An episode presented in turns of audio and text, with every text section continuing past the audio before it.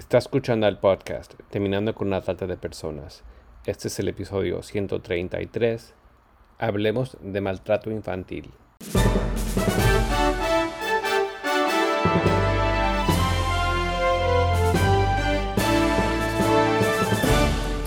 Bienvenido al podcast Terminando con la trata de personas. Mi nombre es Gilbert Contreras. Y mi nombre es Virginia Contreras. A través de nuestros episodios, que se emitirán cada dos semanas, buscaremos empoderarlo a usted con herramientas para estudiar el asunto, ser una voz y hacer una diferencia para terminar con la trata de personas. Cada 25 de abril se conmemora el Día en contra del maltrato infantil, fecha que nos tiene que llevar a reflexionar sobre este grave problema que según cifras afecta a la mitad de la infancia en el mundo. La erradicación de la violencia contra la infancia requiere el involucramiento de toda la sociedad y en especial de los poderes públicos. En este contexto, la actuación de los profesionales de la salud representa un elemento clave en la prevención y detección de este grave problema. En este episodio, Virginia dialoga con la doctora en medicina Soledad Vargas acerca de este tema. Escuchémoslas. Buenas tardes, doctora Soledad. Muchas gracias por apartar este tiempo para dialogar con nosotros en este día. Buenas tardes, Virginia. ¿Cómo estás? Gracias por invitarme a participar de este podcast.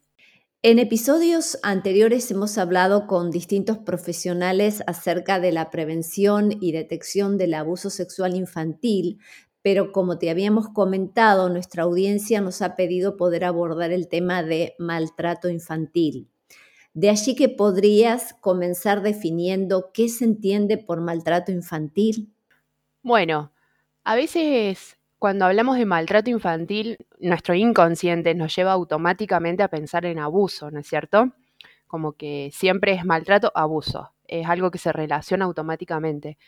Pero como vos bien, bien decís, el maltrato infantil es cualquier tipo de maltrato físico, emocional, el abuso sexual inclusivemente, la desatención, el trato desconsiderado, la explotación comercial, todo lo que lleve a causar algún daño real o potencial de la salud o de la supervivencia, el desarrollo o la dignidad que tiene un niño, en, un contexto en donde se supone que debe haber eh, responsabilidades en el cuidado, en donde el niño debe tener sus derechos bien cubiertos y donde sus tutores se hacen responsables y tienen la confianza de eh, el niño tiene la confianza de depender de ellos y no el temor porque le hagan daño. Creo que mm, por lo que hemos estado observando en las noticias y en algunas organizaciones que lo reportan, vemos que es un problema a nivel mundial, pero que realmente también está acrecentándose en Latinoamérica y de acuerdo a los reportes que también ha dado UNICEF, ¿Cuál es la tipología del maltrato? Creo que has hecho referencia a algunos casos más específicos. Según la OMS, existen cuatro tipos de maltrato infantil. Entre ellos encontramos el abuso físico, en donde ah, muchas veces toman la fuerza física para a manera de castigo con el niño por haberse portado mal, o los zarandeos, los mordiscos. Eh, mucho se usa para castigar al niño con la idea de corrección, pero en realidad está haciendo un abuso físico sobre el niño, ¿no es cierto? Después tenemos los abusos emocionales y psicológicos, en donde el cuidador va, va a decirles cosas inapropiadas, algo que dañe su, autoestima, por ejemplo. El abuso sexual, propiamente dicho, como, como ya seguramente la audiencia ha escuchado. Y por supuesto que también está lo que es la desatención, que no, el niño no tiene los cuidados necesarios que ayuden a su desarrollo y bienestar, tanto como en lo educacional, en la salud, en, las emociones, su nutrición y una condición de vida segura. ¿Cuáles son algunos factores de riesgo? Y dentro de factores de riesgo podremos decir de que generalmente son adultos que han sido maltratados durante niños, ¿no? de distintas maneras como de los distintos tipos de maltrato que he mencionado anteriormente. Hay estudios que avalan que la mayoría de adultos que han sufrido maltrato son los perpetuadores, ¿no? Niños maltratados eh, han sido perpetuadores en, su etapa adulta, padres o madres que sostienen eso porque es lo que han, en el contexto en donde se han criado. Ellos hasta inconscientemente piensan que, está bien eso, que está bien así, está bien castigar a un niño con golpes, zarandeos y dejarle sin comida por, por darle en manera de educación, digamos. Como profesional de la salud, ¿cuáles son algunos indicadores de maltrato para considerar cuando un menor llega a una guardia? Es de, hay que, hay que sospecharlo siempre. Es algo que por ahí a todos se nos pasa por alto, no solo al profesional de la salud, sino que en todos los ámbitos, ¿no? El maltrato es lo que menos se piensa. Como médica, por ahí uno empieza a hacer diagnósticos diferenciales frente a la consulta que hacen los padres, pero al último, y a veces ni se lo piensa el maltrato. Uno lo que tiene que pensar en ese momento es los relatos. Cuando consultan por algún motivo como una, fractura, por ejemplo, es cómo fue el accidente, qué es lo que pasó. Si están los dos padres, estuvieron los dos padres en el momento del accidente, que los dos relaten lo que pasó.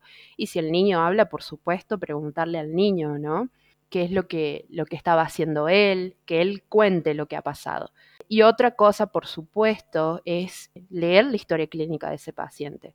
Si es la primera vez que, consulta, si es la primera vez que consulta por una fractura o por una quemadura a veces. Y también lo que uno ve en la consulta es el silencio. Cuando son niños adolescentes, por ahí llegan niños derivados por otros pediatras o por las maestras de la escuela porque el niño no habla. Bueno, entonces, ¿por qué no habla? Y algunos empiezan a, mandarlos a neurología infantil porque sospechan del trastorno del espectro autista, por ejemplo.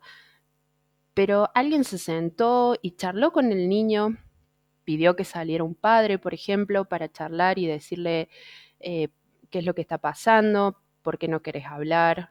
Em, ese es uno, por ejemplo, ¿no? El, que no hable, eh, las, múltiples consultas en una guardia, el que no tenga un pediatra de cabecera, las vacunas.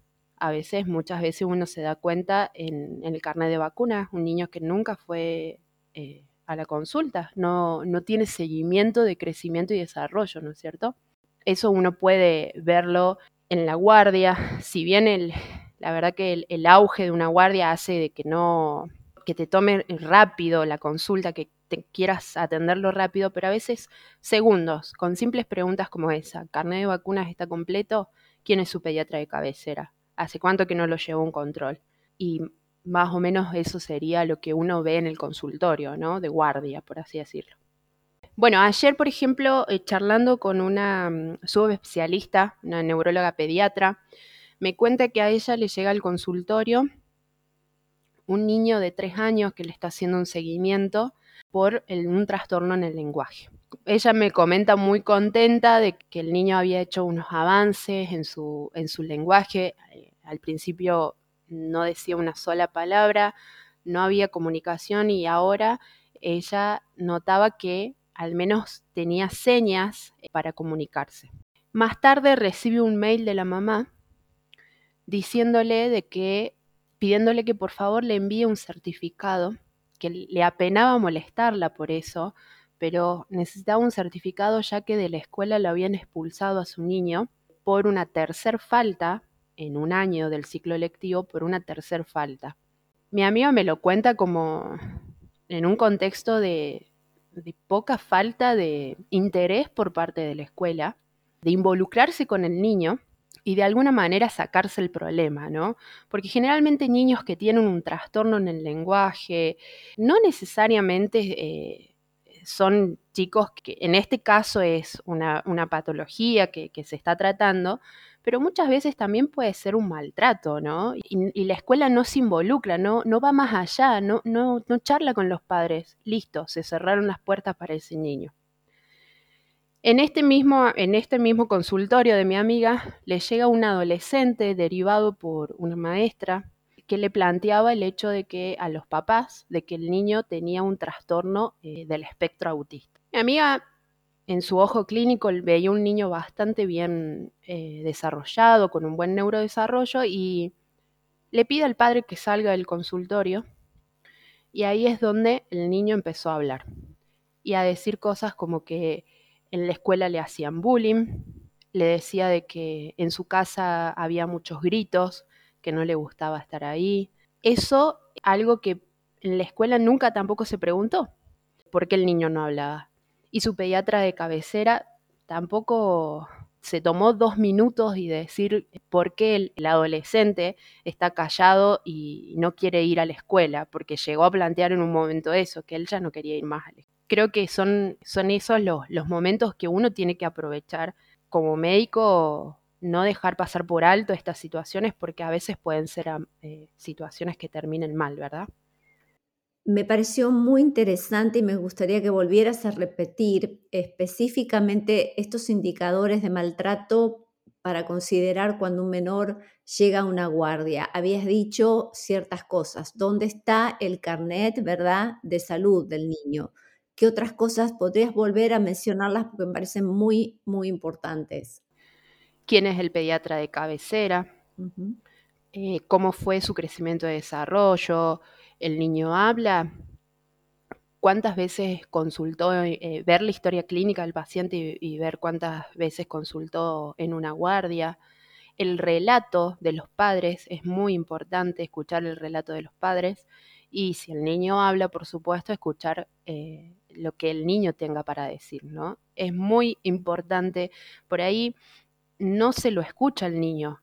Si el niño habla, hay que preguntarle al niño qué pasó, porque ellos son los pacientes, si bien están a cargo de adultos eh, que son sus responsables, pero el paciente es él. Y si él habla, escucharlo, decirle, ¿qué te pasó? ¿Por qué te traen tus papás?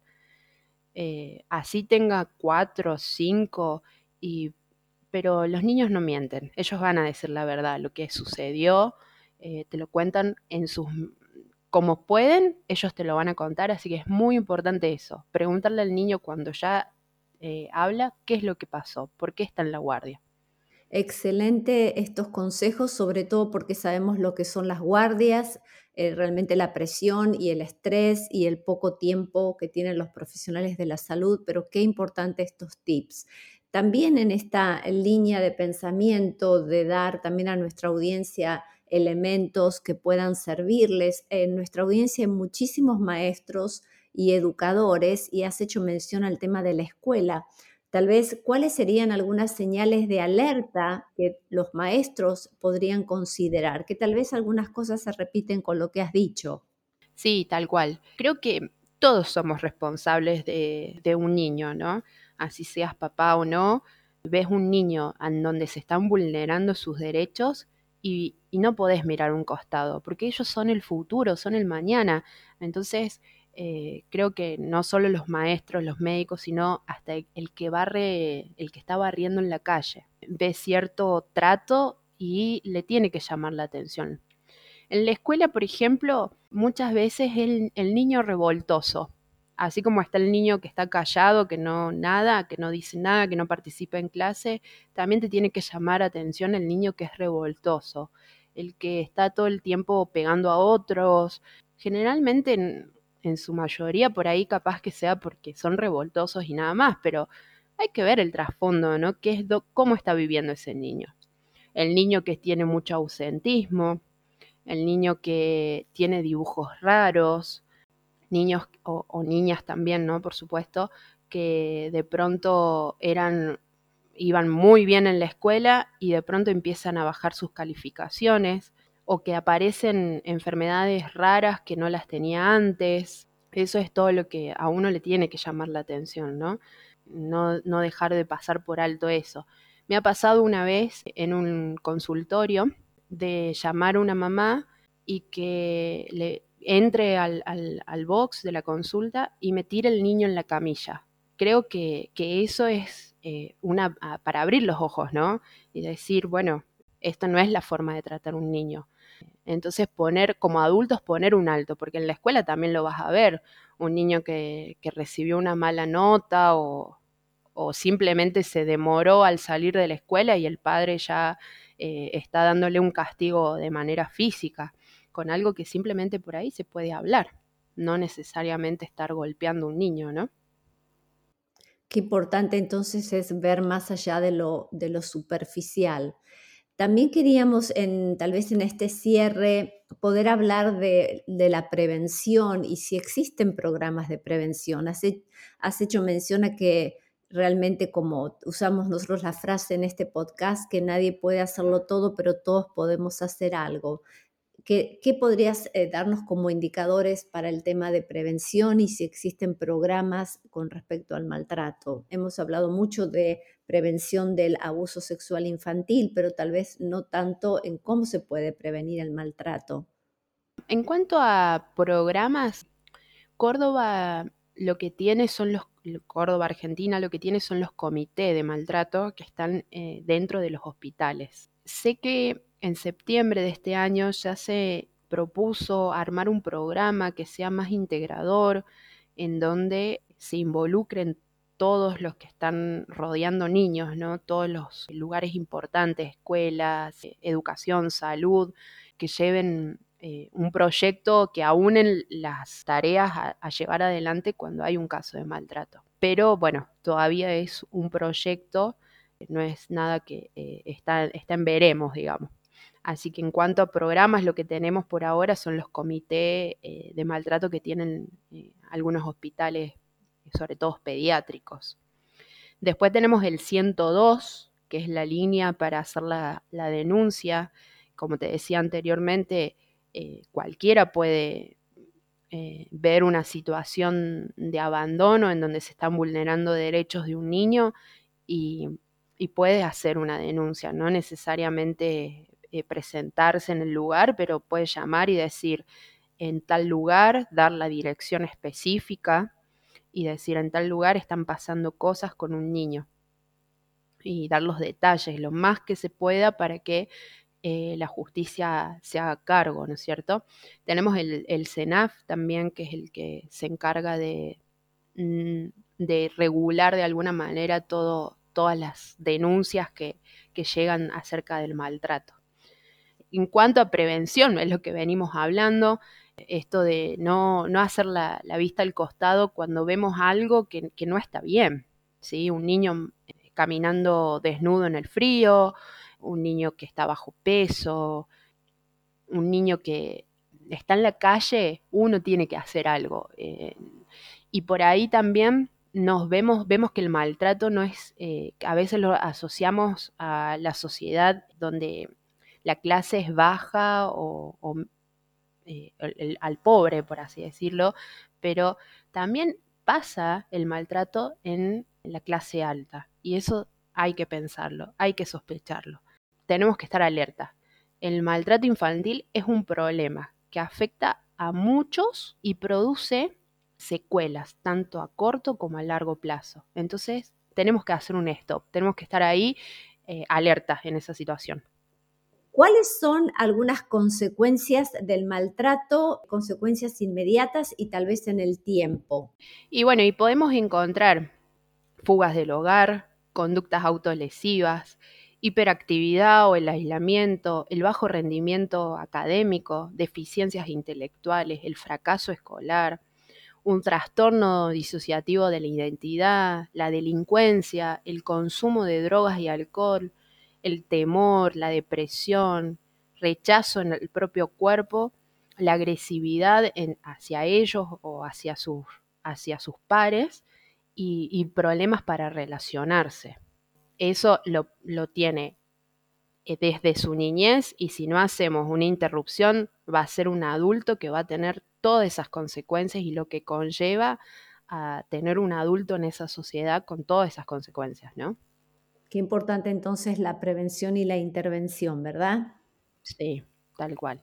Doctora Soledad, por esta conversación tan rica en el día de hoy. Es evidente que el reconocimiento precoz de los casos y la asistencia continua a las víctimas de maltrato infantil pueden ayudar a reducir no solo la recurrencia del maltrato, sino también a paliar todas estas consecuencias que has enumerado.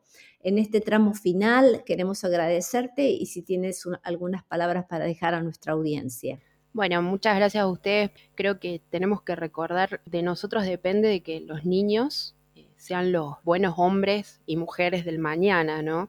Y tratar de ayudarlos a crecer tanto física, emocional como espiritualmente en una sociedad en donde cada vez va para peor. Entonces, un granito de arena, aunque sea decirle sos importante, vos sos bueno, hace una diferencia, ¿no?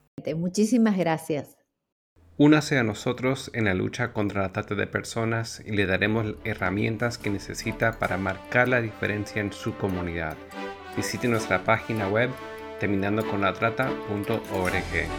Terminando con la trata.org.